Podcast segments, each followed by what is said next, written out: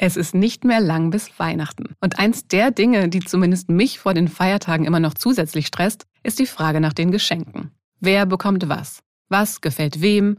Was vielleicht auch nicht? Und dann soll ja alles idealerweise irgendwie auch noch persönlich sein. Kurzum, Schenken ist nicht so einfach. Das richtige Schenken manchmal sogar richtig schwierig. Und das gilt ja nicht nur für Weihnachten, sondern auch für jeden Geburtstag. Was ein gutes Geschenk ausmacht und welche Fehler man vermeiden sollte, das sind nur zwei der Fragen, über die ich in dieser Folge mit dem Psychotherapeuten und Buchautor Dr. Wolfgang Krüger spreche. Außerdem beantworte ich die Frage, steigt wirklich der Cholesterinspiegel, wenn ich Eier esse? Mein Name ist Antonia Beckermann. Schön, dass Sie heute dabei sind. Aha. Zehn Minuten Alltagswissen. Ein Podcast von Welt. Laut einer aktuellen GfK-Studie wollen die Deutschen in diesem Jahr pro Person 299 Euro für Weihnachtsgeschenke ausgeben. Das sind aufgrund der Inflation und der Energiekrise weniger als im vergangenen Jahr. Da waren es sogar 325 Euro. Viel Geld also, das wir alle natürlich auch richtig investieren wollen. Die Frage ist aber, wie? Ich weiß nicht, wie das bei Ihnen ist, aber ich denke mir jedes Jahr, hätte ich doch mal früher angefangen hätte ich doch im Laufe des Jahres schon immer mal aufgepasst, wenn irgendein Wunsch gefallen ist. Habe ich aber nicht. Deswegen wird Schenken für mich häufig zu Stress. Dabei sollte das doch eigentlich etwas Schönes sein, anderen Geschenke zu machen. Und ich hoffe sehr, dass es das für die meisten von Ihnen auch ist. Denn ein Geschenk, das ist ja mehr als nur das, was man auspackt. Es spiegelt auch das Vertrauensverhältnis zweier Personen wider. Tatsächlich haben sich schon Psychologen, Hirnforscher, Anthropologen und Ökonomen dem Thema angenommen, um Fragen zu beantworten wie, wo kommt das Schenken ursprünglich eigentlich her? Was passiert in unserem Gehirn, wenn wir etwas bekommen? Und was passiert, wenn wir etwas geben? Mir geht es in dieser Folge aber erstmal um ganz praktische Fragen. Wie finden wir das richtige Geschenk? Welche Geschenke sind die schlimmsten? Und wie wichtig ist Schenken überhaupt für eine zwischenmenschliche Beziehung? Darüber spreche ich jetzt mit Wolfgang Krüger. Er ist Psychotherapeut und Autor zweier Bücher, in denen es auch um das Thema Schenken geht.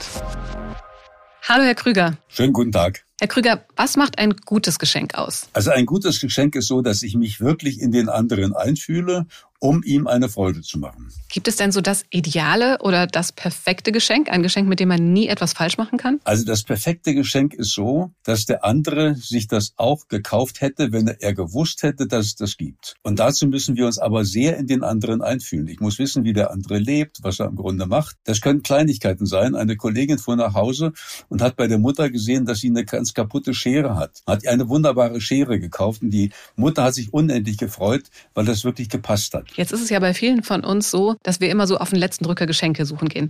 Sind denn diese Last-Minute-Geschenke gefährlich, weil man dann keine Zeit mehr hat, sich wirklich Gedanken zu machen? Also glücklicherweise ist es meistens so, dass wir heute rechtzeitig Geschenke kaufen, weil ich gebe Ihnen recht, wir brauchen Zeit. Eine Kollegin hat im letzten Jahr in Barcelona ein Geschenk kaufen wollen für ihre Freundin.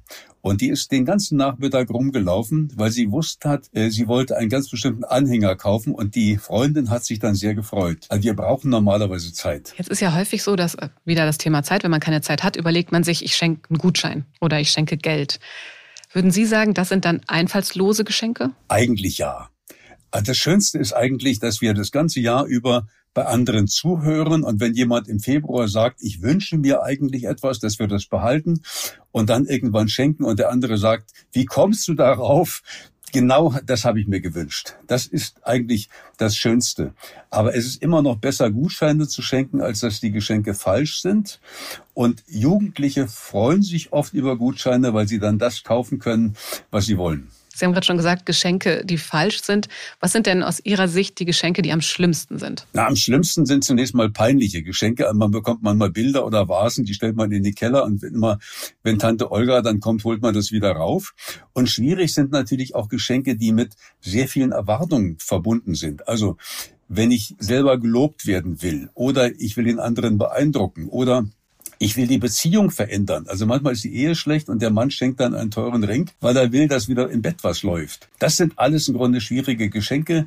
Ich darf als Schenkender vom Beschenkten nicht zu viel erwarten. Wie sehen Sie das denn? Sollte man immer ankündigen, dass man etwas schenkt, damit der andere dann auch was schenken kann? Das ist ein schwieriges Thema. Es gibt in vielen Familien so Absprachen, wir schenken nichts. Und meistens gibt es dann einen, der sich da nicht dran hält. Und deshalb geht man auf Nummer sicher, wenn man zumindest eine Kleinigkeit dabei hat, also eine Flasche Wein oder irgendwelche Süßigkeiten, dann steht man nicht allzu nackt da. Was macht denn aus Ihrer Sicht glücklicher? Schenken oder beschenkt werden? Na, es ist beides. Also zu schenken, das ist ein was sehr souveränes und wir freuen uns schon vorher selber, dass wir äh, schenken im Grunde. Und äh, insofern ist das Schenken oft was Aktives. Das macht im Grunde Spaß. Aber wenn ich das richtige Geschenk bekomme, dann macht auch das Geschenktwerden Spaß. Wir haben jetzt ganz viele praktische Dinge schon angesprochen, um das Ganze so ein bisschen auf die Metaebene zu ziehen. Wie wichtig ist dann das Schenken für eine zwischenmenschliche Beziehung überhaupt? Also das Schenken ist schon wichtig, aber was wir immer überschätzen, ist die Bedeutung von materiellen Geschenken. Worüber wir uns am meisten freuen, ist Anerkennung und ist Zuwendung. Und deshalb wäre es das Schönste, wenn wir uns überwinden können und zu Weihnachten einmal dem anderen einen Liebesbrief schreiben, wo wir schreiben, was sind denn die besten Eigenschaften, warum ich mit dir gerne zusammen bin? Oder dass wir dem anderen einen Gutschein schenken für Rückenmassagen.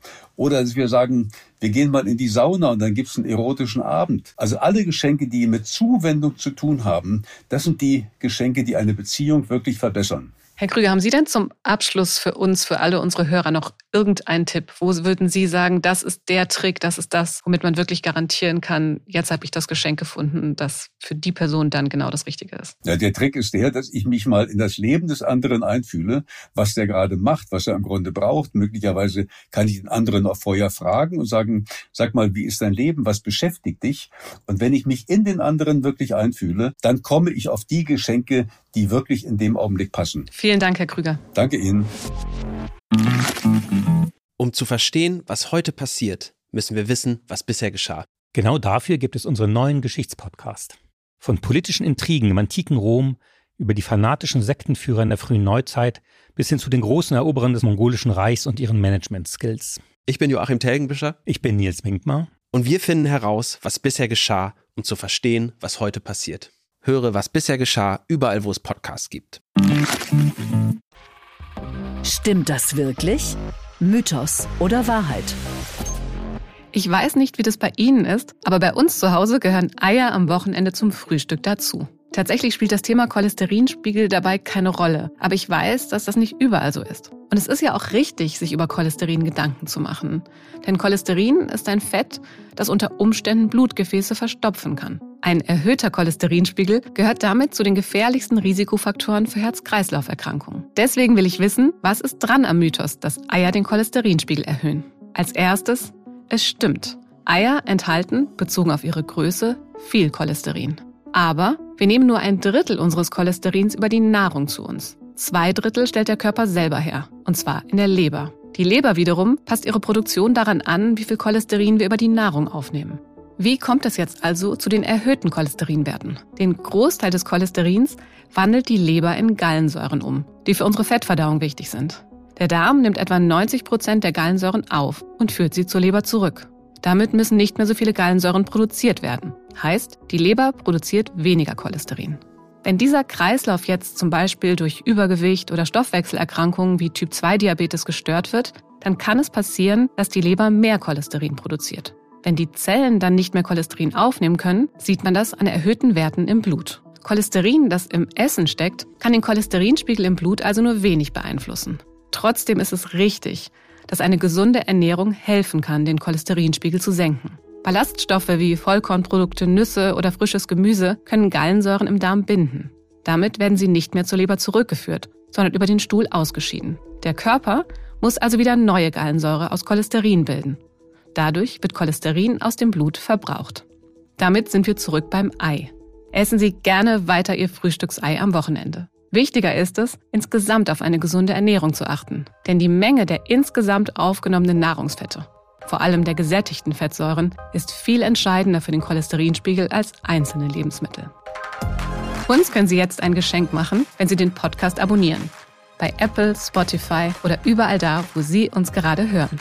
Und andersherum erfüllen natürlich auch wir gerne Ihre Wünsche. Wenn Sie sich ein bestimmtes Thema hier bei AHA wünschen, dann schreiben Sie uns gerne an wissen.welt.de. Mein Name ist Antonia Beckermann. Ich wünsche Ihnen, dass Sie in diesem Jahr für jeden das richtige Geschenk finden.